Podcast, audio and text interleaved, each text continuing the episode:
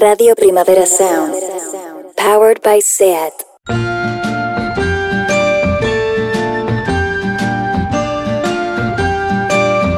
Ever since the day that you went away,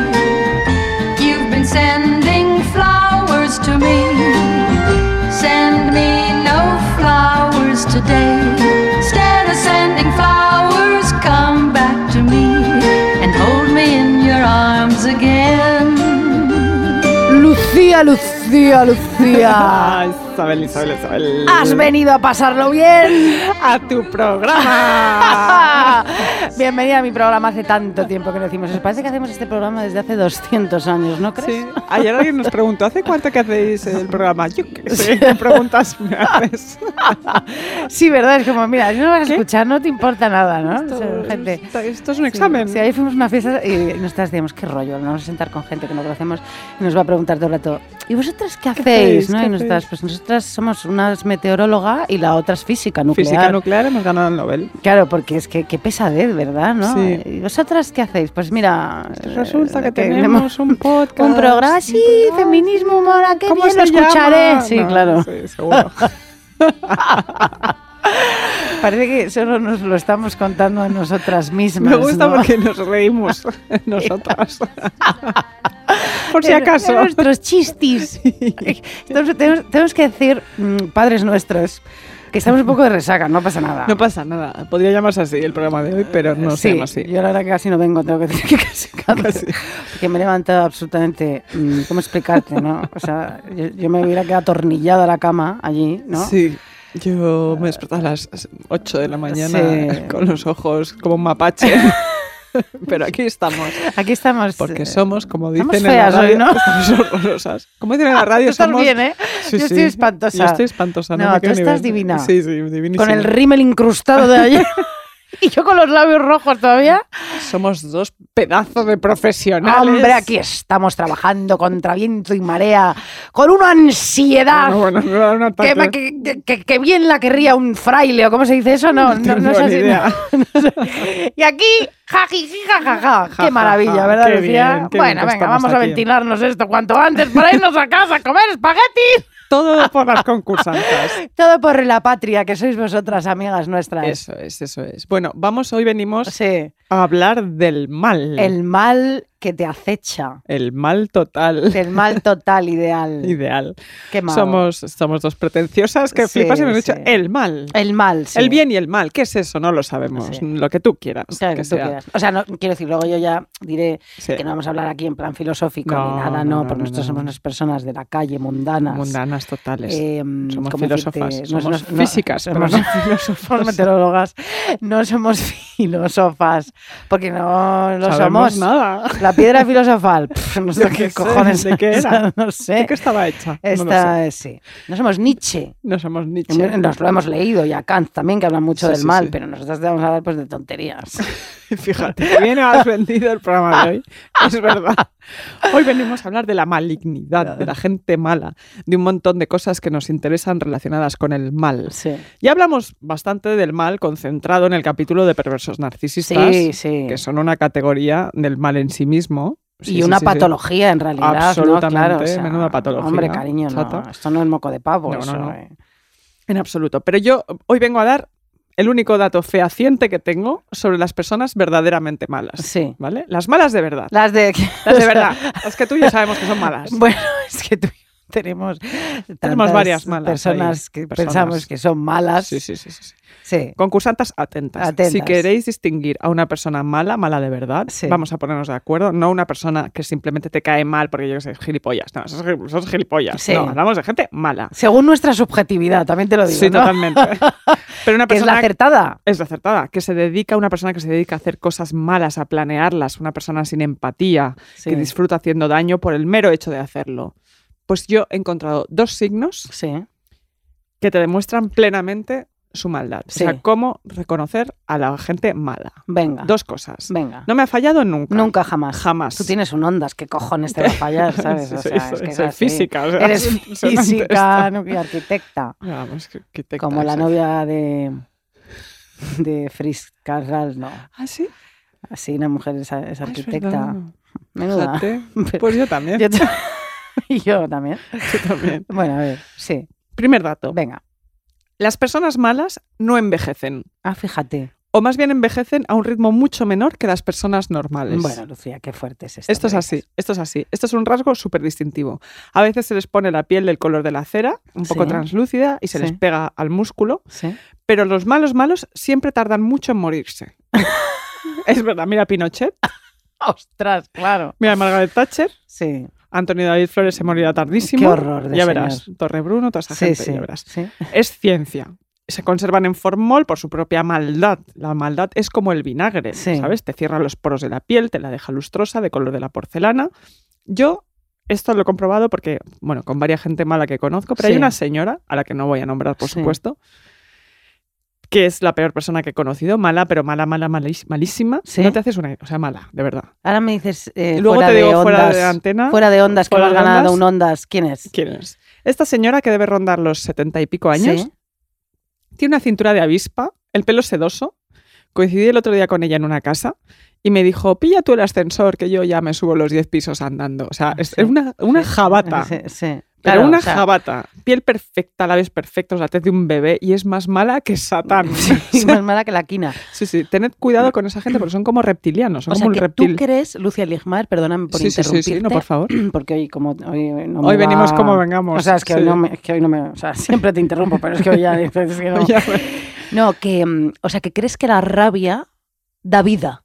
Da vida. La vida. maldad conserva. La maldad conserva y vivir con rabia. Claro, es, es, un, es un buen argumento para vivir. Sí. Si Claro, eres si te- malo, Claro, si no tienes, si tú vives feliz y no tienes nada por lo que vivir, sí. claro, como que te despreocupas un poco, te No, vas matando, ¿no? ellos están. Ellos son como el diablo, que, que vive Sí. siempre, son eternos. La rabia te mantiene alerta. Exactamente. Te mantiene alerta. Pues entonces es. tú y yo moriremos también. Pero estas no somos malas. No, no somos malas, somos rabiosas, pero no somos malas. ¿Qué vamos a hacer? Esta gente nunca, nunca caerá. Vale, Nunca cae. me encanta. Segundo dato. Yeah. Las personas malas son tacañas. Sí, bueno, eso por supuestísimo. Esto es un hecho científico. Sí. Eh, no quieren compartir el goce, el disfrute, quieren que todo sea para ellos y de ellos. Hay que fijarse bien. Eso no quiere decir que todos los tacaños sean malos, aunque, como dicen las chicas jóvenes, es una red flag importante. Sí. O sea, eh, yo hay dos cosas que no aguanto en un hombre, ya lo he dicho, Sí. que sea tacaño y que tenga la voz muy aguda. Sí. Eso me lo dijo mi madre una vez Sí. y me enseñó bien. Gracias, Estela. Te mando un beso. Sí. Cuando un tío te dice, espera, espera, que me po- corresponde poner un euro más a mí en la cuenta, cállate. imbécil". Ya, eso O sea, mm, me has dejado de gustar. Qué horror. O sea, no me gustas ya. Eres el antiafrodisíaco, cállate, disfruta de la vida, joder. un Tú sabes poco. que yo una vez em, eh, dejé a un chico en un bar. Es ¿Te que sabes la historia? Ya sabías Pero que le iba a contar. Sí, bueno, me lo imaginé, Sí, pero sí, sí. Que, que te iba a contar esto, Sí. ¿no? Sí, eh, le, de- le dejé, ¿no? Sí. Porque él no quería más allá que lo que teníamos, que era nada, un poco. Y entonces, cuando pide- pedimos la cuenta, me dice, bueno, eran 16 euros. Me dice, pagamos a medias. Y le dije, mira, es que encima eres un cutre de cojones. Digo, mira, te voy a invitar, ¿sabes? Porque es el último gesto ya que voy a tener contigo. Porque, o sea, ¿se puede ser más cutre que esto? Bueno, no, no, es que te voy a invitar y sal de mi vida. No, o sea, es, poco, que, ¿no? es que eso ya fue como decir, pero, o sea, vamos a pagar a medias Qué horror. 16 euros Qué horror. ¿eh? de una caña una- o un agua con gas, que no sé si me pedí yo porque quería estar completamente con todas mis cerebros Sí, sí. atentos a lo que me decía este Pasmarotti. Venga. Bueno, perdona, sigue No, porque no, no, claro, es, es, que, me acuerdo de Además, eso. cuando estás cortando, anda, tío. ¿Qué? O sea... Por eh, favor, eh, deja, sal de, sal de sal aquí, de aquí, y ya pago yo, anda. hombre, de verdad. Joder. En fin, eh, no todos los tacaños son malos, como he dicho, pero todos los malos son tacaños. Es mi tesoro, mi tesoro, el Club Bilderberg, este, que Sí. está lleno de tacaños que no quieren compartir la riqueza que han obtenido explotando trabajadoras y comprándose cosas nacaradas y Sí. de oro, Sí. Ferraris de oro, con nuestra plusvalía. Muy bien. hija. Cabrones todos. Muy mal. Eh, esos son los dos datos que quería aportar. La verdad que esto, son muy em, ci- científicos, claro. Es física. Soy física, La la de pito y lo otro que era que no envejece, no se No muere jamás. envejecen, no envejecen, no envejecen nunca. Los malos, de verdad, los malos, malos, malísimos, viven para siempre. Chica. Hablando un poco de eso, de la Sí. juventud y la maldad, hace días que me ha un pensamiento que, mirad, lo voy a colocar aquí y a ver qué te parece. No sé si tiene mucho sentido, Ah. Isabel, pero tú, a ver qué te parece a ti. Venga, No puedo dejar de pensar en esto. en mí. En ti tampoco puedo dejar de pensar. Estás en mi vida y en mis pensamientos. Sí, sí, sí. sí, En fin. Eh, no tiene mucho sentido, pero quiero dejar Estamos constancia. que- cosidas. Estamos cosidas. Cosidas. ¿eh? Cosidas, como un patchwork. Somos un patchwork. Nosotras nos ha gustado mucho la película. Ya hablamos así, qué Hablamos fuerte. así. Bueno, perdona, sí. En fin. Eh, estaba viendo yo el tráiler de la última película de Margaret Qualley. Sí. ¿La criada se llama? ¿La Eh, la asiste- La eh. No, pero esa es la serie de Netflix, ¿no? La- Eh, sí, la de Netflix. Sí. Que no la he visto. No, yo tampoco. La, la hija de Andy McDowell, ¿no? Sí. Y pensaba, qué chica más maja, qué guapísima es esta chica, Sí. ¿no? Eh, resulta que tiene 27 años, lo busqué. Sí. Y para mí es una chica, Sí. ¿sabes? Es una chica. Su madre, a su edad, había hecho sexo, mentiras y cintas de vídeo, Sí. pero para mí era una mujer, Claro. no una chica. Una superadulta que hace cosas de adulta, ¿no? No sé si tiene que ver conmigo con la, o con la edad, pero me resulta muy fácil distinguir chicas de mujeres. Sí. Por ejemplo, Ava Gardner con 21 años, Mujer. Eh, Carey Mulligan con 35 en el Gran Gatsby, Chica. chica. Ostras. ¿verdad? Sí. Margot Robbie, mujer. Mujer. Natalie Portman, siempre será una chica. Chica, sí. Eh, ¿Han cambiado los físicos de las mujeres en las pelis? ¿He cambiado yo? ¿Las dos cosas? ¿Qué tiene que ver esto con el mal? No lo sé. No. Pierdo el tiempo con estas cosas últimamente. No, pero es verdad, ¿eh? ¿Verdad Eh, que sí? o sea, pero. eh, A ver, otro ejemplo. Yo qué sé. Hoy no tengo cabeza. No, pero por ejemplo, mira, eh, una mujerona así como española. Blanca Suárez, que es una tía guapísima y así Sí. como mujerona. ¿Chica o mujer? Blanca Suárez. Mujer. Mujer. Sí, No. sí, sí, mujer, mujer. Sí, sí, o Paz. Vega, mujer. Mujer, sin desde duda. siempre. Desde siempre, mujer. Con 16, 17, 18, mujer. Mujer. Qué fuerte. Estos son los debates sobre el mal que, te- que No, tenemos. sobre- Son cosas que pasan, que veo, hay ciertos físicos Sí. que digo, Margaret Qualley cumplirá 40 y será Sí, una chica. Son unas chicas. Para sí. mí, siempre será una chica. Qué suerte un poco, ¿no? Bueno, las dos cosas Sí, molan. sí, a Wagner ya me dices Ya, tú, ya, o sea, ya, qué maravilla. ya. Sí, no, qué suerte qué ser a suerte, Wagner. Totalmente. Pero bueno, vamos a poner una cancioncita bien, eh, preciosa de Queen Latifah, Muy porque bien, te gusta mucho el rap, Sí, yo lo sé. y te vamos a encanta, poner Unity. Unity, fíjate. Empieza así tranquilita, pero luego Me se gusta, anima. me gusta este empiece. Ya, ya te- Ah, me gusta, parece. Lauryn Hill. Es un poquito, ¿es anterior? Me gusta Lauryn Hill a mí. Claro, Me encanta. no me extraña, a lo mejor. Who you calling a bitch?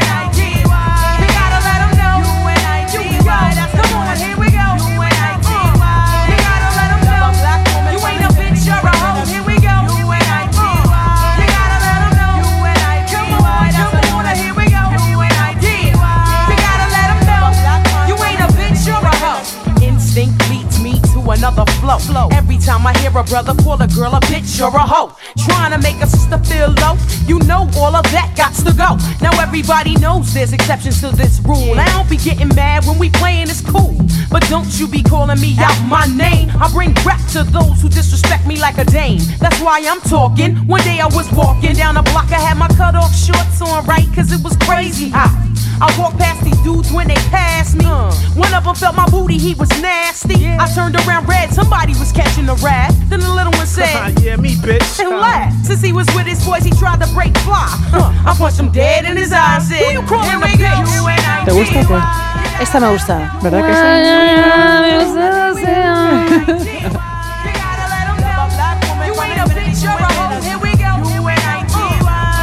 te digo una cosa, alguien que se llama Queen Latifah, Es que vamos. joder, es que hay nombres, no sé si ya lo dije alguna vez aquí en el programa, pero que están destinados a triunfar. Totalmente. Me refiero a Antonio Banderas. ¿Cómo no vas a triunfar con ese Claro. nombre? Ma- Penélope Cruz. Madonna. Eh, Madonna, Es como- claro. es Madonna. Queen Latifah. Claro, ¿Cómo tía, no vas a, a triunfar así, no? Eres la Queen. Eres eh, Queen Latifah, claro. Maravilla. Nuestro amigo Mark Giro. Tienes Giro, un nombre de, de nombre de- triunfar. de triunfo, totalmente. Bueno. Bueno, Lucía, después de tus grandes reflexiones, espera, porque ahora vienen las mías, ¿no? O sea, que- en fin, como hemos dicho antes, Sí. eh, el mal, bueno, vamos a ver, bueno, el mal siempre ha llamado la atención a la humanidad. Esto es así. Claro. Estamos muy, nos sentimos atraídos por el mal, es verdad. ¿no? Eso sí.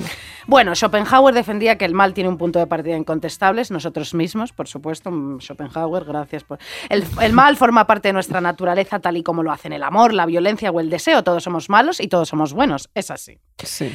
En el hombre, en el hombre está el abismo más profundo y a la vez el cielo más alto, decía Schelling. Fíjate, no fue el único, quiero decirte, como hemos dicho antes. Nietzsche iba un paso más allá y ponía el origen del mal no solo en el ser humano, sino en la propia naturaleza. El mal está en todas partes, en todas las especies, animales, mm, todo, está en todas partes, sí. También se ha analizado hasta la saciedad el mal y la religión, el mal y Dios, y Dios es omnipotente, es buenísimo y todo, porque pasa la guerra, todo esto, Claro. que ya, ya lo hemos hablado esto. O sea, no, Somos lo lobos, sabe. el hombre es un lobo para, Para el hombre, sí, bla, bla. sí, bueno. No, esto no es lo de Dios. No, Pero no, sí, no, lo sé, pero bueno, bueno, sí, como nos deja el libre albedrío, todo esto. Bueno, hablaron del mal, de la ética y la moral Sócrates, Platón, Aristóteles y mucho, muchísimo Kant, el que más yo creo. Pero nosotras, efectivamente, insisto otra vez, vamos a hablar del mal, de estar por Casimel. Cariñimel. Este no es un podcast filosóficos. No, es de Esto casita. es De casa, ¿no? Casita. Bueno. En fin, lo que yo quiero decir con esto, Lucia Ligmaer, es que tú y yo, todas las concursantas, cariño, hacemos cosas malas todo el rato. Todas mentimos, dañamos, todas nos hemos aprovechado de alguien Sí. y lo haremos en el futuro. Sin es duda. así. Sí, va a pasar. El mal es habitual, seguro que a lo largo de la semana hacemos el mal varias veces, pequeñas cosas, pequeños gestos, no pasa nada, lo Es vamos a hacer. sí. ¿sabes? Además, a lo mejor más que cosas buenas o, o a la par. Intentamos hacer cosas buenas. Sí, y a pero veces es salen así, cosas la vida malas. es así. Bueno, por ejemplo, yo a mi novio, pobrecillo, al que desde aquí ya le, le digo que eres el amor de mi vida, no me tienes ninguna envidia, tú sabes que todo es broma, absolutamente, lo sabe todo el mundo.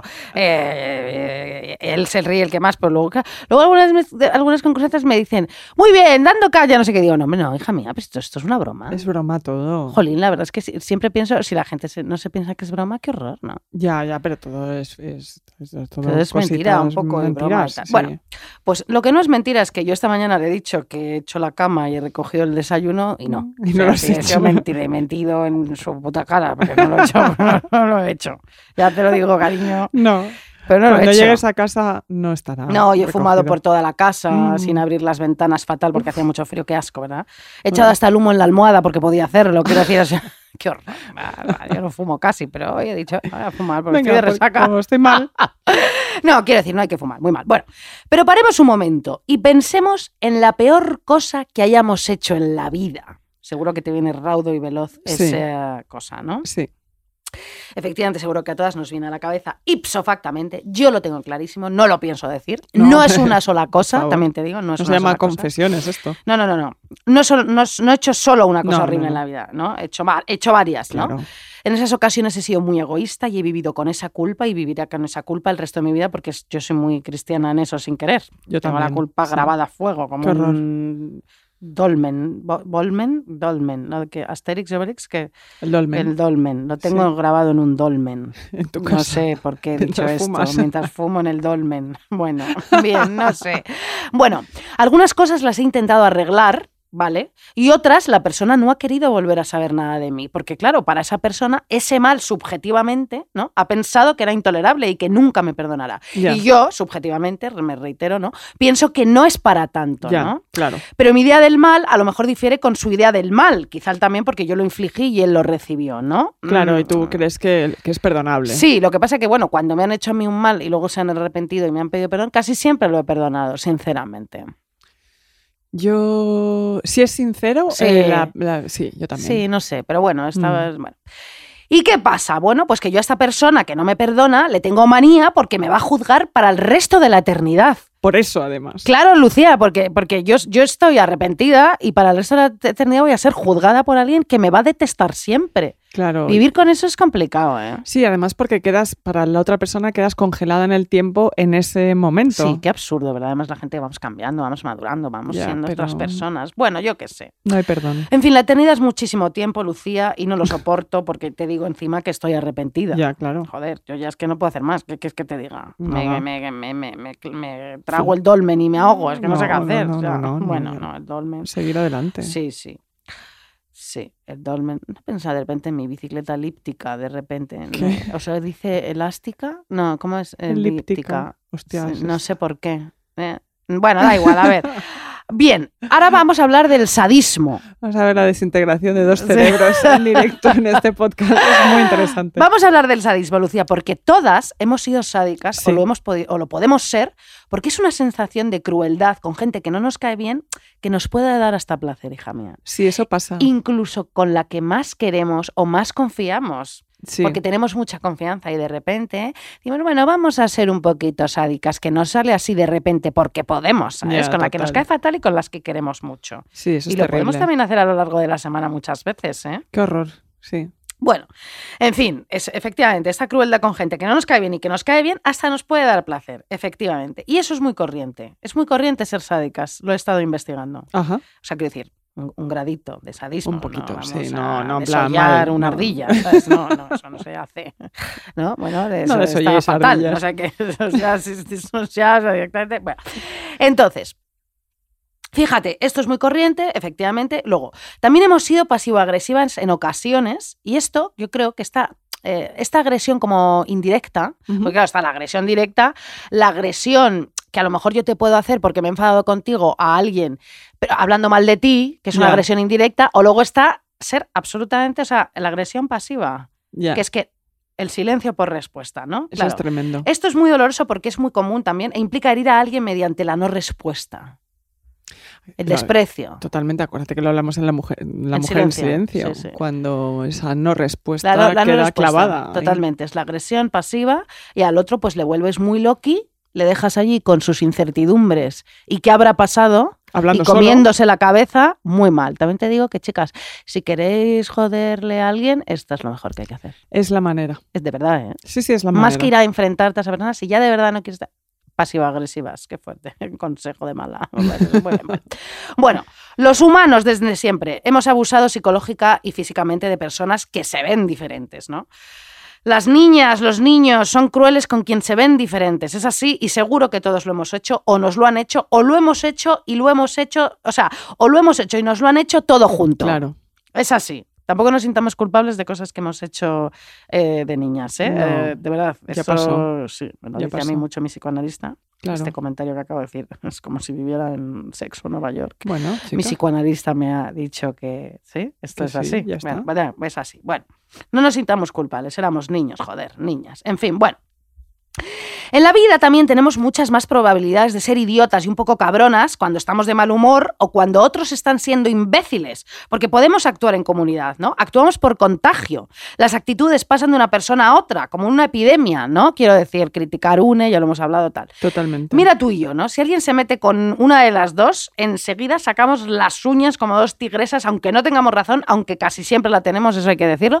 Sí. Pero enseguida ya es como, ¡eh, eh, eh! ¿no? Eh, ¡Eh, chica! Sí, protección, y a lo mejor es como, tranquilidad, no pasa nada, pero bueno. Ya, bueno, sales- sale así. Sí, sale así. Bueno.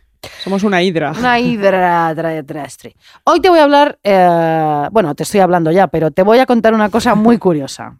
Hasta ahora te ha parecido interesante lo que te he contado. ¿Tú crees? Yo sí estoy- pienso que estoy soltando un rollo macabeo tan increíble. Para nada. Concursantis. Bueno, va- vamos a ver, os voy a contar una cosa curiosísima. La psicóloga criminalista Julia Shaw. ¿vale? Es una señora que me cae muy bien. Ah, muy bien. Sí, habla en su libro El Mal, tiene un libro que se llama El Mal y ya cuenta cosas pues muy curiosas. Es, es un libro muy entretenido, bien, bueno. Entonces habla sobre la agresión tierna. Y mira que esto, qué ¿Y esto curioso qué es? es? Vamos a ver. Nuestras tendencias sádicas parecen brotar en presencia de animales tiernos. Te cuento. ¿Alguna vez has visto un perrito, un gatito tan tierno y bonito que simplemente no puedes soportarlo y quieres cogerlos entre tus manos y apretarle la carita realmente con mucha fuerza y darle besitos y espachurrarlos como al perro de Eva Lía, nuestra Lía. Lira, que, que, que, que, la quieres es coger y que es que te la quieres comer y arrancarle la piel y los rizos a tiras. ¿No te pasa eso? Sí. Sin Claro. parar. Bueno, a chucharla. A, chucharla. A mí me pasa con mi perro, monada internacional, como todas sabéis, que si le veis en, en Instagram es que te quieres meter dentro del móvil porque, porque te lo quieres zampar, claro. Yo lo veo y no puedo, no puedo, es que no puedo, me lo como, me lo como, le cojo, le cojo, lo cojo, no puedo. Bueno, es como que son tan tiernos que sentimos que queremos herirlos un poco. Una pregunta, Isabel. Sí. Esto es como cuando la gente dice cuando, cuando ven a un bebé, es que me lo comería wait. o algo así. Ah, perdón. Wait. Bueno, vamos a ver. Claro, queremos estrujarlos, ¿no? Y apretarlos fuertes y efectivamente, Lucía, esto se extiende a los Ah. bebés. Es que es muy fuerte porque la gente dice unas cosas. Hombre, totalmente. Dice unas cosas que agarraría los cachetes. los los- cachetes, no sé qué, le pellizcan los cachetes, restojarle sus Me- piernitas los regordetas, es como sí. No te comas a tu bebé. No, hombre, pero es un poco lo mismo que te, te explicaba de, de los perritos. También puede pasar con tu pareja. Le coges los mofletes también de broma, le estrujas y le molestas un poco porque, uy, uy, uy, tal, le haces así como putaditas, tal, no sé. Todo tiene una explicación. Pero sin querer, ¿eh? Todo esto sin querer hacerles daño ni a tu pareja, ni al bebé, No, ni al perro. no, por supuesto. Vale. Pues bien, esa sensación de querer, de ternura, pero también de quererles así un poquito, como jorobarles, hacerles un poquito daño a las cosas, a las personas que nos parecen tiernas, es tan común que existe una expresión para ello, como he dicho antes, que se llama la agresión tierna. Sí. Bien. Oriana Aragón, fíjate, y sus colegas de la Universidad de Yale. No, no, es broma, otra no, no, vez. lo dice Julia Show. Oriana Aragón, te lo juro. Oriana. Del reino de No Aragón. lo sé, o de, o de, o de Streamini. Es que no sé, Oriana, Oriana, que Trimini. Oriana Aragón, que lo cuenta Julia Show. Oriana Muy Aragón, es que no es No me, voy a reír más de los nombres de la gente. No, escucha, pero si no pasa nada te puedes reír porque Vale. ¿quién se llama Ori- Oriana Aragón? Oriana señora me encanta. También es una persona nacida para ser famosa, Oriana Aragón. Hola, soy Oriana Aragón. Pero por mucha- favor. muchas, o sea, muchas consonantes, no muchas, eh, ¿cómo es contrario de consonantes? ¿Vocales? Vocales. Muchas vocales, eh, Oriana, Oriana Aragón y muchas R's. Ya, eso sí. Entonces, es- hola, me llamo Oriana Aragón. Parece un, un ¿cómo se dice esto del cielo está encapotado? Que lo Sí, un trabalenguas. Hola, Mariano, hola, Ma- Mariano, hola, Ana Aragón. Y tú dices, ¿qué? Y dices, no, hola, es- hola, soy Aragón, soy Aragonia, soy aragonesa. Soy de Aragonia, dicho. Soy aragonas de Aragoniesa, soy Oriana Aragón. ¿Qué? Sí, no, hola, es que yo, Mariana Aragón Aragón. Oriana Aragón. ¿Qué dices? ¿Qué, qué dices? Me llamo Dragona. O sea, ¿qué dices? ¿Cómo? Sí, me Mariana Aragón, Mariano, Dragona. Mariano Ariana Aragón. ¿Qué dices? ¿Cómo? Que no te- y así tres días. Por favor. Yo, Mariana. Bueno, pues mira, Muy bien, Mariana. Dragona. Oriana Aragón y sus colegas de la Universidad de Yale Sí. fueron los primeros en estudiar. Claro, también piensa que ella es americana. Claro. Entonces, claro, ya es- no, no es como. Es, es Oriana Aragón. Oriana. Aragón. Oriana Aragón. Pues estupendo. What's your name? Aragón. Bueno, además la tía es de Yale. Sí, ¿eh? es- O sea, sí. sus colegas de la Universidad de Yale fueron los primeros en estudiar este extraño fenómeno de la agresión tierna, ¿vale? Y entonces publicaron un trabajo en 2015. Y entonces te voy a explicar.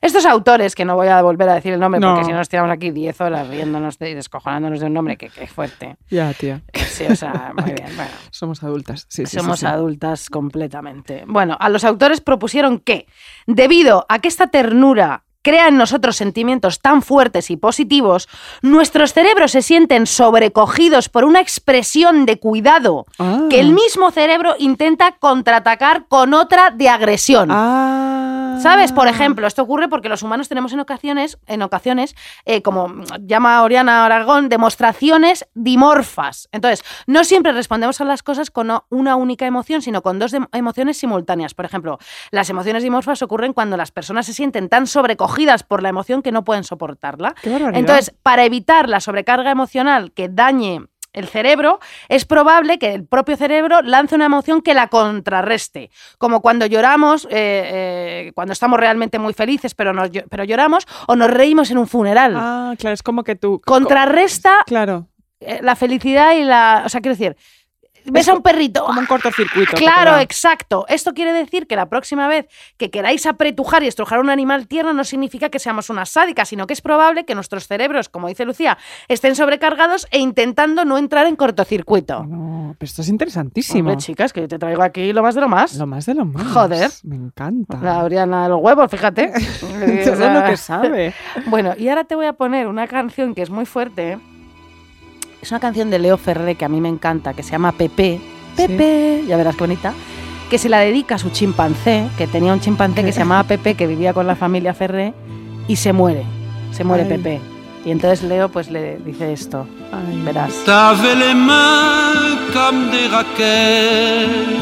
Tenías las manos como dos raquetas, Pepe. Y cuando te hacía- cuando- cuando te hacía las uñas, te cortaba las uñas, te- te tenías las orejas de Gainsbourg. Bueno, es que no lo puedo decir tan rápido, pero vamos a escuchar. scotch Pour les replier la nuit, tandis que lui, ben oui.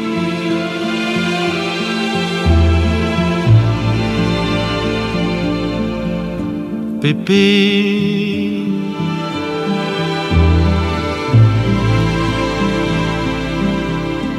Pépé.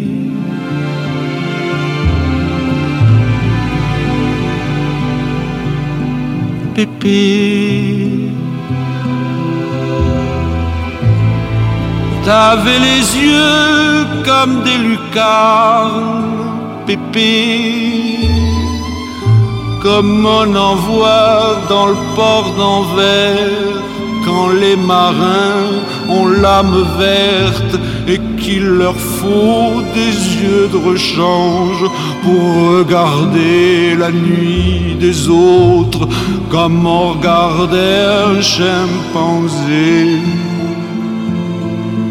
chez les ferrés. Pépé.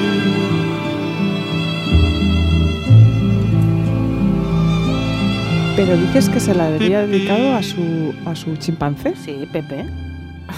Bueno, lo dices como si fuera un acto normal, No, perdona, pero pero. es que Leo Ferré, es que es un personajazo, pero eh, me encanta él, pues tenía un mono que vivía con los Ferré, efectivamente, un chimpancé, y entonces se muere, le da una pena terrorífica y le hace esta canción, Bueno, bueno, qué maravilla. Pepe. De ceux qu'on voile le vendredi saint vers les trois heures après A ver, Lucía, Bueno, eh, hija. qué maravilla de canción, la verdad, muy bonita. Pepe, Pepe, Pepe, ay Pepe. Qué pena, Qué pena, Pepe. pena, Pepe. Mira, Ay, yo Pepe. mm, vo- voy a hablar de una cosa Tú vas a hablar. bastante fuerte. Eh, en la cultura popular, Sí, el mal son los nazis. sí, ahora O luego sea, hablaré de sí, eso. sí, yo. sí. Tú ves una esvástica en una peli y dices el mal. O Sí. sea, si hay un símbolo realmente que, que simboliza, o sea, que simboliza el mal, es la esvástica. Sí. Esto lo hicieron bien los yankees en las pelis cuando generaron toda esta cantidad de películas bélicas y propagandísticas antinazis para que su población tuviera claro contra quién había que luchar. ¿no? Sí. Lo grabaron súper a fuego Sí, en la cultura pop. Vamos, eh, a, a ver si nos lo aplicamos, no a los nazis, ¿no? ¿Eh? También Sí. todavía, Ah, ¿eh? a ver si seguimos Sí, ahí. Sí, Ay, todos muy juntos. bien, Lucy. Porque de verdad. Antifascistas. Hombre, qué Y sin miedo a decirlo, Nada, hombre, por favor. ya está bien. Pues en las pelis no hay, no hay dualidad, no hay dobleces. Tú ves la esvástica y jamás vas a pensar del que la lleva. Mira qué buen tipo, tiene sus cositas, cree en la clase obrera. No, no, no, no, no. El mal está ahí clarísimo, contenido, destilado en ese símbolo. Hombre, hija, bueno, claro, también normal, ¿no? Hombre, totalmente. O sea, quiero Es decir- está justificadísimo, por Dios. Pero que, me hace- pero que yo estaba pensando, cuando estábamos preparando el programa, pensaba, ¿dónde tú cuando hay algo que reconozcas sí. inmediatamente como el mal? Sí, Ahí, claro. está ahí. Sí. Por eso yo hoy vengo a hablar de Austria y de su pasado nazi. Ah, muy bien, hija. Éramos, ¿Por qué no? escucha, La embajada de Austria me llamará el lunes, pero éramos no pasa nada. suecófobas y ahora somos austro, Bueno, no, no, no, no, no, somos austro- No, austrofóbicas. Simplemente que son fuertes. Sí, a ver, sí. aquí también tenemos lo nuestro. Que. Madre mía. No es que tú has estado en Viena, cuéntalo por He estado eso. en Viena y entonces me he obsesionado un poco con, con Austria estos Pero Viena días. es precioso. Viena es preciosísimo. Muy aburrido también. Sí, sí, todo acaba muy pronto. Sí. A las 5 no hay nada que hacer. No hay que- nada Pero que bueno, hacer, mira. sí. Hay tiendas de segunda mano, como están. Ah, estaba todo cerrado. Vintage. Vintage. No, unas Mira, botas vintage. allí muy bonitas. Mira, yo me fui a un sitio vegano a ¿Ah, sí? desayunar En- un en día. Ah, muy bien, qué sí. Estaba rico todo, Bien. sí, sí. Bueno, pues he estado en Austria, todo es precioso, qué bonita es Austria, Viena, qué maravilla. No vengáis a matarme hoy por hablar de Austria, pero he vuelto entendiendo muchísimo, muchísimo más la obra del Friede Jelinek, la autora Sí. de tantas novelas austríacas. El Friede, no Karina, este es un chiste solo Ah, para, arque- para argentinas. Concursantes argentinas, sabréis. de Por cierto, un momento. Sí, vamos a aprovechar este momento para mandarles un beso enorme. Por favor, a Erika Rivas, Que la es- queremos sea, muchísimo. que la queremos muchísimo, que estamos a tope con ella. Que quiero decirte, puede ser la mejor actriz argentina que La existe mejor. de- en el mundo, hija mía. Te- estuvimos contigo el otro día y con, por favor, y con Charo López, que la amamos, la adoramos y todo. Y os dedicamos un poco el programa. Espero Sí. que estéis escuchando hasta aquí, pues no lo Sí. hayáis apagado porque. Si estáis escuchando, os queremos. Sí, sí, chica. Pues Ah, eh, sí. Pues hab- hablando del frío de Jelinek, Sí. eh, no Karina, Mm. Es una de las escritoras que usan el lenguaje, que le dieron el Nobel. A ver, a Sí. esta señora le dieron el Nobel de Literatura. como Ella escribió La catedral. pianista. Exactamente. Y una de las escritoras que usan el lenguaje de la manera más perversa que yo he, leído jamás. O sea, Muy Jelinek- fría, ¿verdad? Muy. No sé, es tremenda. Es tremenda. O sea, Jelinek es hija de un padre judío que escapó eh, de la deportación, es súper crítica con la sociedad austríaca y su conservadurismo, los políticos de derechas, el racismo estatal y, claro, como el mundo, jaja, es mucho más duro para las mujeres. Muy bien, cariño. La ultraderecha ha tildado su obra de degenerada, el término que los nazis usaban para el arte moderno de los años 30. Fíjate. Sí, sí, sí. Eh, Jelinek ha tenido muchísimos problemas con la ultraderecha, por supuesto. Eh, ella es todo un personaje. Sí. Es agorafóbica, eh, tiene una hos- mala hostia impresionante, no Nos va a los sitios. Nos, nos nah, o encanta, sea, nos está. encanta. Ya está. Francamente, o sea. Pues me he leído dos libros suyos que son los Ella no es excluidos. ninguna petarda, No, ¿sabes? no, no. Ella, va a ella es lo más. Además, ella dice: Soy así. Sí, ¿Qué? sí. Soy así. Fuera las pasa nada". petardas ya. Ya ¿eh? está, Ah, ya bueno, está. es que. bueno, sí. Pues tiene dos libros que yo me he leído, que son Los Excluidos y La Pianista, que decías tú, y he salido asqueada, no por la literatura, que Sí. es maravillosa, sino con la cantidad de perversión y maldad que puede mm, meter una persona Y cuánta ferocidad. O sea, resume el pasado terrorífico de un país ordenado, pulcro, ¿no? occidental, Sí. y dice en, en- en uno de los libros, la verdad es que en nuestros días es todavía posible encontrar numerosos criminales inocentes. Sí. Estos se asoman amistosamente a través de ventanas ornadas de flores para saludar, llenos de recuerdos de guerra, al público. ¿no? Saludan al público. Otros ostentan altos cargos y en medio de todo, geranios. Claro. y tú sí, sí. dices, wow, Guau, te ¿no? acabo de resumir tu pasado en, en- vamos, un parrafito. Completamente, hija mía, sí, sí. Es tremenda. Su mirada genera repulsión, pero fascinación también ante la maldad. La represión sexual, la hipocresía burguesa contemporánea, la violencia que hay inherente, heredada por todos, ¿no? Ella simple, está obsesionada con el- ese pasado heredado, esa historia terrorífica. Pues mira, menos mal, porque hay, Hay gente que no. menos, Claro, menos mal, ¿no? Eh, Menos mal que claro. está Jelinek. Hombre. Sí, sí. La madre de la pianista es uno de los personajes más aterradores que he leído nunca. Bueno. Eh, una mujer capaz de aplastar a su hija por el puro hecho de convertirla en una especie de personaje enano emocionalmente, dependiente de ella, incapaz de manejarse en el mundo solamente porque sí. Porque la señora quiere tener a una genio pianista en casa. Que por cierto, esto es- yo no lo sabía, que es muy autobiográfico. ¿Ah, sí? Sí, eh, Jelinek fue un prodigio musical Ah. y, tuvo, y luego dejó la carrera. Tuvo una crisis nerviosa y dejó, dejó el piano. Es súper fuerte. Y, la madre y todo, pasó todo esto. Y ¿verdad, bueno, y ella tiene una relación complicadísima con su madre, o sea, to- toda esa parte es bastante autobiográfica. Jelinek dice eh, de esa madre que anula a su hija, primero ayudada por la familia y después sola. Ojo, ¿eh? Dice, ni el amor ni el placer han de provocar a la cría. Endurecidos por el ácido sicílico, los labios de la vagina de las dos hembras viejas golpean con un estertor seco, como las tenazas de un cascás moribundo, pero nada cae en sus garras. Joder. Me quedé, tía.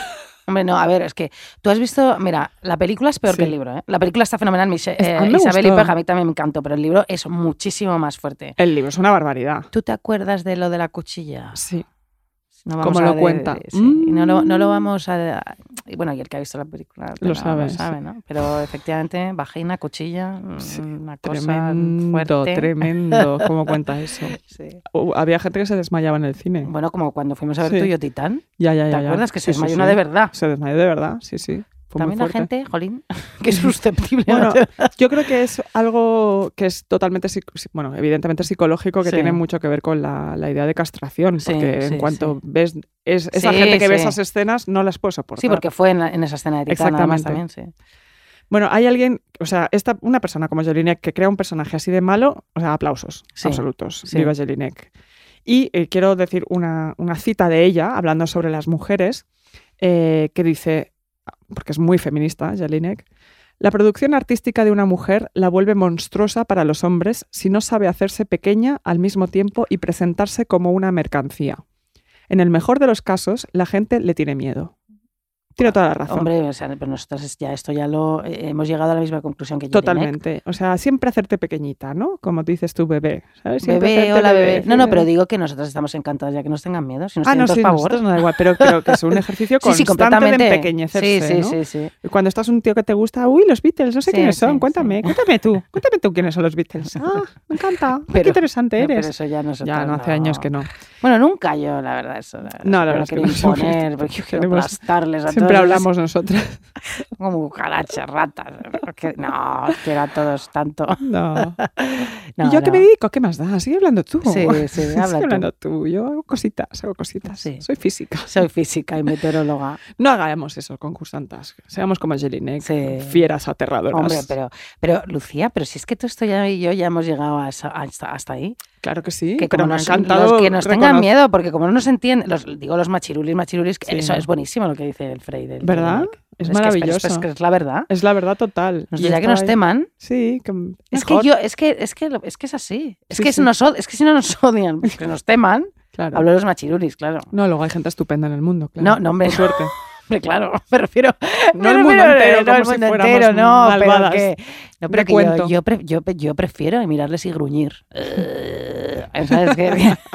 No, y de, eh, a ver, Como un jabalí. como un jabalí, o sea, de, me miras que cara de asco, yo te gruño. A ver qué me vas a decir a mí. Te pego una hostia, que- te doy un collejazo. No, no se pega a nadie, no hay que pegar, yo nunca he que pegado a nadie en mi vida, pero Pero con la pata de cordero. gruñimos. Sí. Eh, claro, sí. Bueno, a ver, vamos a ver, hija mía. Cuéntame. ¿Has terminado? He terminado Sí, mi parte. bueno, sí. Fieras aterradoras. Bueno, bueno, pues como estás hablando de Austria, Sí. estás hablando de nazis, Sí. ¿eh? y estás hablando de gente malísima, pues yo te voy a hablar efectivamente pues, de todo esto de Hitler. Ah, mira. Claro, claro, el porque- mal. Bueno, como todo el mundo sabe, sí, esto ya lo hemos hablado aquí, la ley de Godwin, ¿no? Dice que, claro, todos los comentarios de una discusión lineal llevarán inevitablemente a una comparación con Hitler, ¿no? Sí. Y con frecuencia esa comparación finaliza la conversación, porque claro, No puedes seguir no, después o sea, a partir de ahí, ¿qué cojones? ¿no? También, Total. también te digo, ¿no?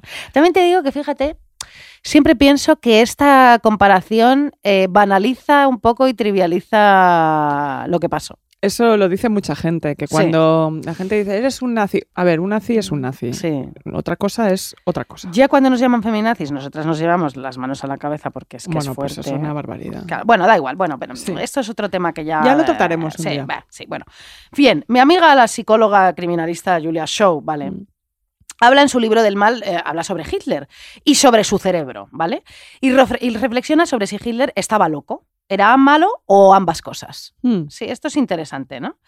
Uno de los primeros perfiles psicológicos de Hitler fue escrito durante la Segunda Guerra Mundial por un psicoanalista americano que se llama Walter Langer en 1944 Ujú. y el informe pues describe a Hitler como un neurótico que rayaba en la esquizofrenia y predijo correctamente que era una persona que luchaba por alcanzar la inmortalidad ideológica y se suicidaría si se enfrentaba a la derrota. Acertó. O- ojo. Sí, pero Walter. espera, espérate, espérate. Walter era americano, no nos Sí, sí. olvidemos. Entonces, sin embargo, el mismo informe también hizo un número de aseveraciones pseudocientíficas que no son verificables, Ah. entre las que se encontraban que a Hitler le gustaba el masoquismo en el sexo, que lo hirieran o le humillasen, y que tenía tendencias coprófagas. Le gustaba comer caca, ¿sabes? O sea, eh, no, eh. Pero eso Es un poco ridícula, sí, ridículo. ¿Y qué? Bueno, bueno, otro intento de perfil psicológico, eh, psicológico fue publicado en 1998, esta vez por parte del psiquiatra Fritz Redlich, pero que no era alemán, que No. era americano también. Mira tú. Pero esto es un poco más fiable que de la coprofagia y tal, porque dice, él estudió la, historia médica de Hitler, ¿vale? Ujú. Y entonces refirió ¿no? que, que la- que- que su historia médica presentaba muchísimos síntomas, sí, síntomas psiquiátricos entre los que se encontraban efectivamente la paranoia, el narcisismo, la ansiedad, la depresión y la hipocondria. Sin embargo, y a pesar de encontrar evidencias de muchos síntomas psiquiátricos que podrían llenar un libro entero de psiquiatría, advierte que la mayor parte de su personalidad funcionaba de manera más que adecuada y que Hitler sabía lo que estaba haciendo y escogió hacerlo con orgullo y entusiasmo. Por supuesto. ¿Vale? Redlich argumenta que existían muy pocas cosas en su infancia que sugirieran que se convertiría en un notorio político genocida y anota que médicamente hablando Hitler fue un niño bastante común, tímido en lo sexual y que no le gustaba torturar animales ni humanos. ¿Vale? O sea que Redlich, Redlich es contrario a la idea de que el pequeño Hitler haya tenido una crianza particularmente problemática y critica a los historiadores psicológicos que dicen que si la tuvo, ¿vale? Parece que no podemos asumir que esta fuera la causa de su comportamiento posterior. Y la insatisfactoria respuesta a si Hitler estaba loco parece ser que no. Ya. También dice Julia Shaw, el que, haya, el que haya cometido crímenes atroces no quiere decir que sea un enfermo mental. Aquí, por ejemplo, metemos a los violadores maltratadores, ¿no? Son hijos sanos del patriarcado, tal. Porque todas las personas que cometen estos crímenes son enfermas, o sea, decir que todas estas personas que cometen crímenes son enfermas mentales elimina la responsabilidad personal de los perpetradores de esos actos y además estigmatiza las enfermedades mentales de una manera muy grave. Bueno, claro, y además que seguro que lo cuentas después, pero que no solamente Hitler, ahí es un No, por sistema que estaba, estaba esquizofrénico a toda Alemania. Eso ahora vamos Claro, a es hablar. que- Pero sobre todo es muy importante lo de, claro, que estigmatiza perfectamente las enfermedades por supuesto, mentales. Porque por qué supuesto. cojones. Luego también te habla, que esto no, no lo he metido en el guion, pero habla que efectivamente eh, pasa algo en, en el cerebro, que si la corteza cerebral, no sé cuántos tiene tal, no sé cuánto. Bueno, ahora esto lo voy a contar aquí, ya verás, mira. Mira, me ha recordado a cuando hablamos, ¿te acuerdas de Truman Capote? Sí. Eh, que hablamos de A Sangre Fría. eh, Que Capote se hizo muy amigo de los dos presos que fueron después condenados a muerte, sobre todo de uno, de Perry, que decía mm, Capote, le preguntaba por su infancia, entonces él, justificaba todo lo que había hecho después por su infancia. Y, y Capote dijo, yo he tenido una infancia aterradora y, y no he ido a matar a nadie, ¿me entiendes? Claro. Es decir, que tampoco ni la enfermedad mental ni, por supuesto, los condicionantes sociales son muy importantes, pero, pero que, que una persona mate o no Sí. eh, tiene que ver también con la responsabilidad personal, por no, favor. bueno, o sea, el- Julia Shaw lo que te viene a decir aquí es que tenía características para que esto pudiera suceder. Claro, Por ejemplo, eh, eh, de repente, eh, esto eh, de- tiene, o sea, como un- la idea de des- deshumanizar, Claro. ¿me entiendes? Eh, mm, claro, o sea, Claro, eh, claro, claro. completamente. Y luego esta idea que no me acuerdo cómo era, es que no, no me la he apuntado, que era, em, yo, o sea, no soy como el líder, o sea, yo soy anónimo y me junto con un grupo entero de personas. Ah, sí, lo sí tengo que lo tienes. Ah, hija, mira, ay, por favor, que estoy más perdida yo que No te Marco. preocupes. ¿Cómo se decía eso? Que Marco en el Día de la Madre, qué horror esa expresión, ¿te acuerdas de Marco? Ay, El niño, horror, o, sea, o se llamaba Daniel. ¿No quién era? El niño japonés, Marcos. El, de el que El perdió de, la mamá. ¿Dónde estás, mamá? Yo te Marco, busco Marco. por te Japón. por- por era ahí, Marcos. Marco. Alpes, ¿no? Luca. ¿Qué? ¿Quién era? el del mono a medio. Luquino, no sé el mono a medio y, y mi Marco. Gracias, Eva. Marcos. Que nos salvas. Mor- Mor- Marco a medio. Marco Amelio. ¿Qué estaba diciendo, Lucía? Que él es el anónimo. Ah, vale, que lo tengo, que sí. Entonces, claro, lo de las enfermedades dice. Entonces, se pregunta Julia Shaw, ¿cómo son capaces de tales horrores las personas como Hitler? ¿Por qué? ¿Qué pasa aquí? Bien. Entonces, los psicólogos científicos Martin Reinman y Philip Zimbardo. No, No, sí, No sí. puedes. No, es que te juro por Dios. creo No, que lo es haces que- para no, te prometo. en aprieto. No, no, te juro, te juro que Philip Zimbardo y Martin Reinman son ciertas. Muy bien. ¿Te imaginas que estuviesen casados Philip Zimbardo y Oriana Aragón? Claro, para presentarse. Zimbardo y Aragón. Zimbardo y Aragón. Oriana Aragón. Hola, Aragón dice Philip Zimbardo. Es que no te lo Bueno, es una broma. muchísimas cosas de las que hablar. no, pero que es una broma. Que dices, Ya, eh, ya, es ya, como-. Bueno.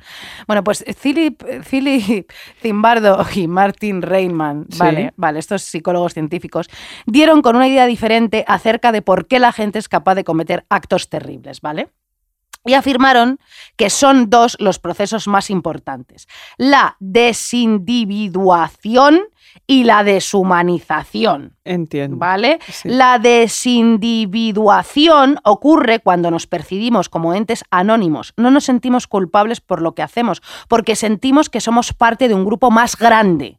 ¿Vale? No nos sentimos, nosotros no, te- no cargamos con la culpa, porque Claro, ni la responsabilidad. ni la responsabilidad. Formamos parte de una ideología más grande que nosotros mismos, ¿no? Y termina en una capacidad aumentada de hacerle daño a los demás. ¿vale? La idea se convierte en más fuerte que nada, Sí. Vale, y la deshumanización cuando dejamos de ver a los demás como seres humanos y los empezamos a ver como menos que humanos, ¿no?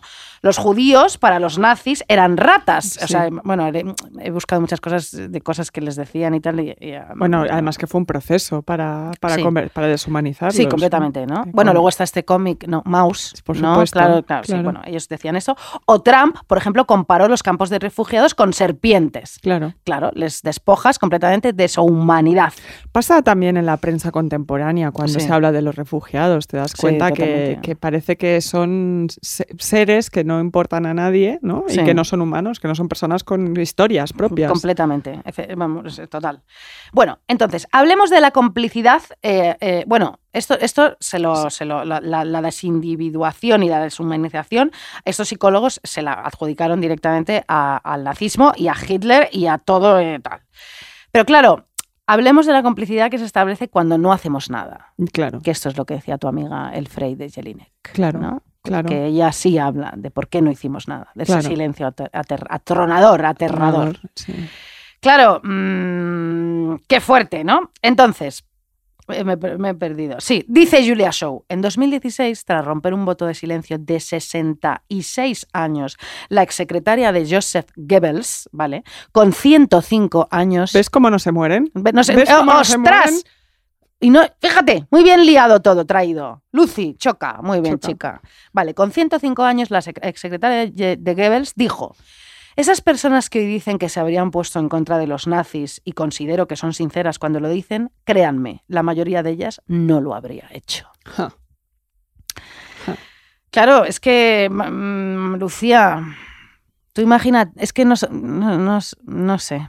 Hay un caso que ahora mismo no lo puedo contar bien porque Sí. tendría que volver a leerlo, pero de un barco que salió de gente huyendo de los nazis, no sé, no sé si creo que fue desde Holanda, no Sí. estoy segura, que intentó llegar hasta Estados Unidos a recibir asilo, Sí. eh, los devolvieron y no les dejaron entrar. En Estados Unidos. Sí, Estados Unidos y Cuba, si no me equivoco. Fueron buscando dónde recalar y no pudieron. Y es, es, una, es un ejemplo de, de lo que, que después sí, muchas alianzas bélicas y todo eso, cuando todo el sistema se pone a favor de, de No, obra. es que, pero no, es que te digo una cosa, el, silencio de los propios alemanes y, el- y los espectadores del mundo, ¿no? Que también Bueno, fueron cómplices supuesto. en un momento hasta que llegó el momento de actuar, ¿no? Pero no hacían nada, fíjate lo que acabas de contar, claro. Claro, en el mundo. Y, y si tú ves la entrada de Hitler en Bélgica, que fue, fue con alfombra roja, Ya. ¿no? No, no, no, en que hay, hay muy, poca, Unidos- muy poca resistencia. Claro, claro, muy poca. Pues, pues eso, efectivamente. Bueno, los actos horribles que se llevaron a cabo personas guiadas por un impulso ideológico fueron una cosa, ¿no? Quiero decir, mm, Total. eh, los que, claro, los que seguían instrucciones, esto te lo explica muy bien Hannah Arendt y su banalidad del mal, ¿sabes? Totalmente. En Eichmann, en Jerusalén, que te lo explica fenomenal. Yo seguía instrucciones, yo me dejé llevar por tal. Claro. O, o- o creía férreamente en esto, pero bueno, eh, claro.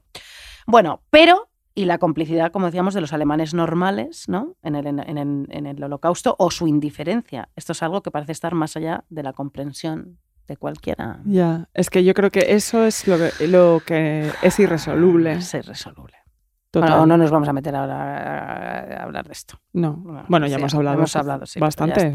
Austria, Alemania. Sí, sí, pero bueno, ya está bien. Ahora vamos a contar una anécdota. Ah, muy bien. Lucía Ligmaer. Dale ahí. Mira, en su libro La risa caníbal de Andrés Barba, es, Sí. es un señor, pero Sí, sí, voy a hablar de un señor que bien. está bien el libro. Sí, sí. Bueno. Está estupendo. Sí, Andrés Barba cuenta que Hitler, eh, fíjate lo que te voy a contar, es que esto, es que me- la historia me parece lo más. Hitler vio dos veces el gran dictador de Charles Chaplin, un día y el día siguiente. ¿Cómo? Sí, vamos a ver, te voy a contar. Por supuesto, el gran dictador de Charles Chaplin, que si no lo habéis visto, o sea, quiero decirte, o sea, eh, ya no os queremos porque es una obra maestra y, y parodia de Chaplin, este dictador, Hitler, fenomenal. Bueno, bien, Hitler veía una peli diaria en su casa, en su sala de proyección, y entonces le llegó el gran dictador en 1941 y la vio dos veces, como Ajá. digo, ¿vale? Dos veces, cariño. Venga. Bien, ¿te acuerdas que Hitler encargó a Leni Riefenstahl, que hemos hablado de esto, el documental propagandístico El triunfo de la voluntad? Por supuesto. Wagner a toda leche, estos, eh, Estos planos cuerpos, aéreos, toda esta cosa. Este documental lo proyectaron en el MoMA de Nueva York y mientras todo el mundo estaba absolutamente aterrorizado, alguien al fondo de la sala se empezó a descojonar. Ese alguien era Charlie Chaplin. Fíjate. Y esto lo cuenta René Clair, que es un cineasta y escritor francés. Esto es una anécdota que cuenta él, que puede ser verdad, puede ser mentira, pero Andrés lo Barba cuenta cuenta en el libro que lo Sí. dice. Bueno, bien. Un año y medio después, vale, se rueda el gran dictador. Y muchos creen que ese documental es la idea germinal de la peli de Chaplin, ¿vale? Ajá. El triunfo de la voluntad. Bien. La peli recauda más de 11 millones de dólares y Hitler, pues como buen megalómano, quiere ver una peli americana pues en, pues en el que él es el protagonista, ¿no? Aunque sea una parodia y se burlen de él. Bien. Tú imagínate a Hitler viendo a Chaplin haciendo de él en esa secuencia con el globo de la bola del mundo, Bueno, cuando le da con el pompis, cuando no sé cuántos, no sé qué. Bueno, es una maravilla. Es una Imagínate a. Hitler. Bueno, es que es una- Es que no, lo no tenía ni idea yo de Pues esto. fíjate. Qué fuerte. Dice Andrés Barba, no es una locura pensar que en los primeros minutos del largometraje él se sintiera extrañamente halagado por convertirse en un objeto internacional de ataque. Claro, tú imagínate, le dan una importancia. o sea, además, una peli hecha por el cómico más importante del mundo, ¿no? Que Hitler viera El Gran Dictador es fascinante, como dice Andrés Barba, pero que la volviera a ver al día siguiente es mega fascinante. ¿No crees? Bueno, absolutamente. Claro, Chaplin dijo, daría lo que fuera por saber qué le pareció. Bueno, Chaplin no funda su discurso, dice Andrés Barba, en la importancia del enemigo, sino en enarbolar la parodia como verdadera arma política. Y siente, haciendo esta parodia, una absoluta superioridad moral sobre él, Ajá. sobre Hitler, ¿no? Claro, esa parodia le decía a Hitler, eres esto. Y tras eres esto, la carcajada de la multitud. Claro. El parodiado teme la carcajada como quien teme una revelación. La risa es el sello indudable de la verdad contenida en la imagen paródica. Eso lo hemos hablado tú y yo muchísimas veces. La risa Sí. es un arma impresionante. Absoluta. Porque el otro se identifica, te ríes, validamos, validamos lo que acabamos de decir. Claro. Ríen, luego es cierto, ¿no? Chaplin pone de manifiesto, para empezar, algo de una sencillez asombrosa, que la constitución física de Hitler era eminentemente risible. Recordemos el bigotito de Chaplin en la peli, su baja estatura, los hombros caídos, la caída de la mano hacia atrás en el saludo fascista. Chaplin, pues fíjate, declaró que Hitler era el mejor actor que había visto jamás. Qué fuerte. Claro, es que es verdad que em, no es muy no, todos esos gestos de la voz, la- claro, Claro. es, es muy eh, parodiable, muy Claro, claro, y muy escénico. exacto, ¿No? es muy escénico. También te cuenta en el libro que esto no te, no te lo he puesto aquí que mm, unos miembros de las SS eh, la- eh, fueron, o sea, no sé por qué la, vieron, no sé por qué se la proyectaron, no sé dónde, y que acabaron pegando tiros a la a la- Pantalla. a la pantalla. Mira. fíjate. Mira si son malos. Fíjate si no malos. Bueno.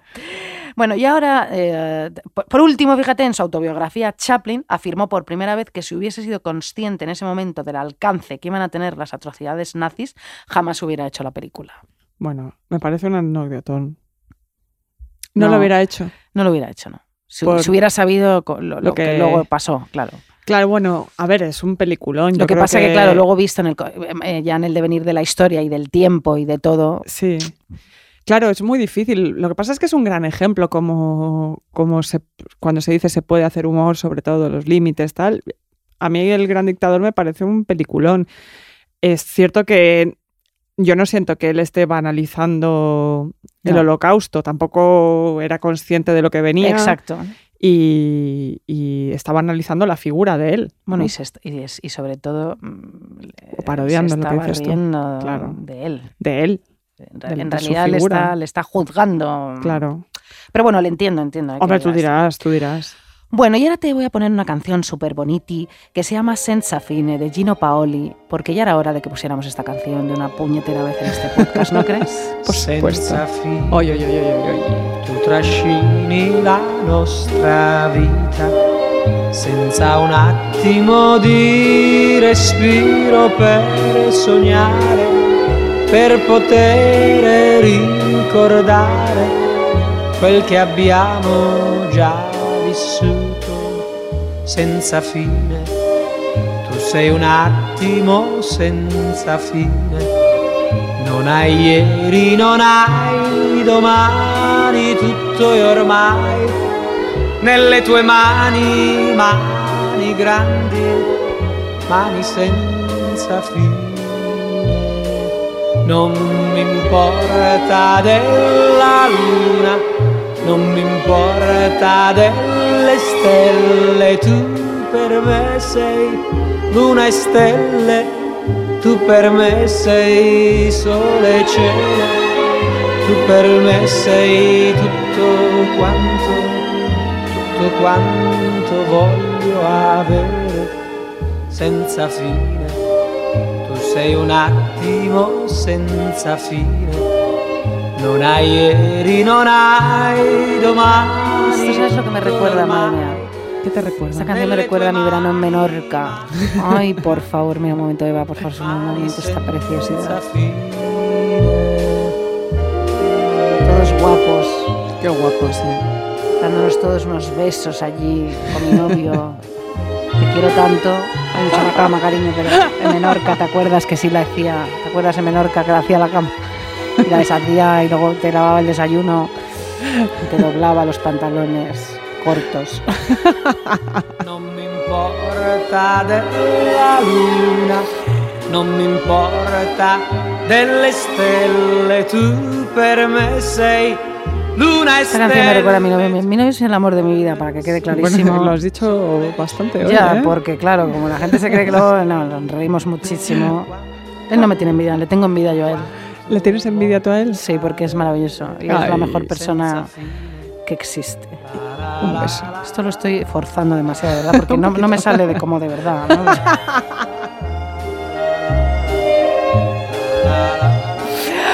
A ver, Lucy, A ver, hija. mira, cariño, vamos a dejar el holocausto un poco. Ya, qué fuerte, ¿eh? Porque sí. Hoy nos metemos en unos jardines de jardines- Bueno, mira, Sí. es que, a ver, si hay algo que es el mal, es Sí, eso sí. en No, la historia sí, sí, sí, del claro, siglo XX, por por, favor. Eh, querida amiga, querido amigo, si es que queda algún hombre escuchando este podcast, Sí. si hay algo que es terrible, el mal que nos somete, nos aplasta y nos condena a una vida de títeres, es por supuesto el enamoramiento. Bueno, hija, este podcast, hacía mucho tiempo ya que no hablábamos de esto. Demasiado porque- rato sin hablar de amor. Sí, sí. Cuando tarareas canciones imbéciles y te envío poemas de mi puño y letra y te envío canciones de 440, si estás en esa situación, oliendo los muebles, a ver si huelen a él, Los muebles. sí, Pero Lucía, tú déjame. fíjate qué cerebro Cada tiene una- mi amiga. o sea, ¿qué cosas dice? Me duele la ropa, oliendo los muebles. Los muebles, hay veces que la gente deja un olor muy bonito. Eso fue, eso fue muy gracioso cuando, cuando tú te enteraste que nos, que, te- que nos dieron el ondas, que te lo dijo tu novio. Digo, Lucía, Lucía, dice Lucía. Dice, claro, me dice esto, digo, joder, ¿qué pasará? Habrá un delfín muerto en la calle. Pero bueno, esto es un poco lo mismo, ¿no? Oliendo los muebles. ¿Pero qué dices, Lucía? A ver, a ver. Así es. Eh, o tocando el cristal mientras llueve, Eso que sí. eso es muy de enamorada. Sí. Eh, y te crees que estás en una peli romántica abrazada a una manta, ¿no? Y cuando tus amigas dicen, compramos aguacates, y tú dices, qué curioso, a él le encanta el Sí, aguacate. sí, sí. No puedes no hablar de él, no pensar en él y toda esa mierda. Nada como recordar a la gran, gran, gran idea Vilariño, gran poeta, enorme poeta y ensayista uruguaya, que cayó, por supuesto, enamorada del amor. Claro, cariño. Ay, idea, idea Vilariño. Ella se llama Idea Vilariño, otro Sí. nombre destinado a triunfar. Idea te llamas Idea Vilariño y si no eres poeta, chica, no sé. O sea, quiero decir, te puedes llamar Oriana Aragón o el Philip Zimbordo este, o Sí. te puedes llamar Idea Vilariño, Idea cariño. Vilariño, O sea, o sea, Idea Vilariño, cariño. Cariño, o sea, Idea Vilariño, mm, el mejor nombre de todo este podcast. de todo este podcast. Hija de un poeta anarquista, de ahí el nombre. eh, era- ella era una mujer independiente, listísima, intelectual y atormentada por la temprana muerte de sus padres y su hermano. Además, era muy empática, una Sí. mujer muy empática. Era Maggie la porosa. Era Maggie- totalmente, era Mm. Maggie la porosa total. Bellísima y como tendía a entender el dolor de los demás y, y hacer lo suyo, se aislaba mucho. También nos cae bien por eso. Sí, Se pasaba el día leyendo, leyendo en su casa. Ella no veía, veía muy poca gente sí. y era muy, muy activista, una tía estupenda. Idea conoce al escritor Juan Carlos Sonetti una noche y se enamora Mm. inmediatamente. Inmediatamente. Me da que Neti la fa- trató fatal. ¿no? Eh, depende cómo se mire. Ahora te cuento. Sí. Él es seductor, pero como dice ella, un animal, el último hombre del que debió enamorarse, ella dice ella, sí. idea. ¿Pero tú te crees que a Idea eso le importa? Por supuesto que no. Ella se enamora, él también de ella, y es un amor pasional. Se desean, pero no están juntos casi nunca. Se ven solamente ocho veces en la vida. Ostras. Esta historia es muy heavy. Si no, es, es conocida por alguna gente, pero bueno, yo la cuento aquí. Sí. Eh, nunca se olvidan. Se dedican el uno al otro los libros, se casan con otras personas, Sí. pero se escriben sin parar, se obsesionan el uno con el otro. Todo tremendo, o sea, tremendo, tremendo de verdad. Se pelean, se dejan, vuelven, eh, hasta que un día estaban juntos, una de esas ocho veces, cuando Idea Vilariño recibió una llamada por teléfono. Ring. Exactamente. Sí. Canta los efectos. ¿Quién es? Sí. ¿Quién es? Soy idea. Ella era profesora de un colegio y le dicen, acaban de asesinar a uno de tus amigos del colegio. Le piden que vaya rapidísimo a una asamblea, ¿no? Que se va a hacer. Eh, Onetti le dice, si te vas, no me encontrarás a tu regreso. Jolín, qué tío. Ella dijo, sí, claro, y se fue a la asamblea, que era lo que tenía que hacer. Claro. Cuando volvió, él no estaba. No me gusta Neti. Y no, por supuesto que no. Idea dice, cuando abrí la puerta sentí como si me golpearan en el pecho. Había dejado una nota insultándome y diciéndome un montón de barbaridades. Y nunca se olvidaron. O sea, no se vieron nunca más. Sí. Nunca se olvidaron. Idea, eso sí que es el mal, eh, porque si el amor termina apasionadamente y de manera abrupta, es un corte que jamás cicatriza. Eso es terrible. Total. Si ves ah, tan poco al otro ocho veces, nunca le destronas de su trono de amor. Y Claro. tú tendrías que haber tenido a Deforme Semanal ahí que te Sí. dijera, Monetti gilipollas. Neti, no, está bien. No entiende tu compromiso político, pasa Ah. de él, o una amiga que fuera una cínica, como a veces somos las amigas, y decirle, mira, vete a vivir con él. Mírale como, Claro. como es un sapo en pantuflas los domingos. ¿Te sigue pareciendo el hombre más increíble de la historia del que haberte enamorado? ¿No ves que cocina con demasiada cebolla? Que siempre paga la cuenta por separado. Sí, sí, sí, sí. Que es solamente un hombre, idea. Solamente es un hombre, no tu Ya, Dios. Ya. Idea tendrías que haberle convertido en un hombre terrenal, pero Idea siempre lo tuvo en la cabeza. Sus poemas eran siempre para él. Ah, sí. Siempre, siempre. Y eso es el mal un poco. Y luego Ida no se casó ni nada, no. Ella se casó, pero Sí, eso le importaba a no. Neti. sí. Ah, de Entonces, eh, Idea tiene unos poemas que se te va la olla de Sí. bonitos. Está el, conocidi- el conocidísimo Ya no será, que dice, ya no será, ya no viviremos juntos, no criaré a tu hijo, no coseré tu ropa, no te tendré de noche, no te besaré al irme, nunca sabrás quién fui o por qué me amaron otros. Bueno, eso, ese, ese poema me da piel de gallina. Ay, por favor. es más largo, no lo voy a leer Sí, entero, sí, pero sí, ese leerlo se llama Ya no será. O ya no, creo. Mm. Siempre No. tan concisas, ¿verdad? Siempre tan concisas nosotras. Luego tiene eh, uno que es hermoso, que es cortito, que dice, escribo, pienso, leo, traduzco 20 páginas, escucho las noticias, escribo, escribo, leo. ¿Dónde estás? ¿Dónde estás? ¿Dónde estás? Por favor. No, no, además es que es la poeta del desgarro. Oye, es- por favor. Te, te la tienes que, o sea, a- luego vamos a juntas a una librería Sí. y te regalo el libro de Idea Vilariño. Venga, hija mía. Onetti y Vilariño nunca volvieron a verse, pero a mí lo que más me gusta de ella, porque siempre se ha hablado de ella como la poeta del amor, ¿no? No me Sí, extraña porque sí. sinceramente sus poemas son una locura. Bueno, del desamor, ¿no? Y del desamor, Ah, del sí, desgarro. De, la, de la ausencia, del esperar, del deseo, de, de no tener lo que quieres. Pero a mí lo que me gusta de ella, que se habla menos, es que Idea también es la poeta de, de la lucidez, un poco, porque una vez abandonado el amor, ella envejece y es muy lúcida y muy cabal con su propia vida, porque es muy autorreflexiva ella. Y a mí eso pues me parece a veces más interesante que la mujer perdidamente enamorada Sí. de la que tanto hemos hablado. Sí. ¿no? Tiene un poema que dice, es muy cortito también, dice, si te murieras tú y se murieran ellos y me muriera yo y el perro, ¿qué limpieza? ¿Qué, qué, qué limpieza? Ya, claro, ¿qué limpieza? ¿Qué limpieza? El mundo se acabó. Ya está. Ah. Mira, fíjate, ¿no? Sí, Como sí. esos son sus poemas ya de, de- Sí, sí, de sí, mujer mayor. Pues ¿Qué mira, pues ya está, ya está, hecho, fuera. ¿sabes? Ya está hecho. Claro. O este que, que esto es para nosotras, te lo dedico a, a ti, Muchas gracias. que se dice, ¿qué tengo yo que ver? ¿Qué tengo yo que ver aquí? Dice, si pudiera saber qué diablos tengo yo que ver con todo esto, si no se me acosara, acorralara a toda hora, a toda voz, en todas circunstancias y momentos, y pudiera saber, pensar un poco, aplicada y serenamente, en qué, en qué demonios, en qué diablos tengo yo que ver con todo esto. Fíjate, muy bien, hija, me encanta. ¿Verdad? Me encanta ella. Idea total, es una maravilla, eh, viva idea, vivan las mujeres lúcidas, enamoradizas también, Sí, y lúcidas. Y lúcidas. ¿Por qué no? Extralúcidas. Extralúcidas. Muy bien. Y vamos a acabar con una canción que me encanta de Charlie García, que Sí. es preciosa, un poco sobre el amor, que se llama La ruta del tentempié. Muy bien, hija. Vamos allá.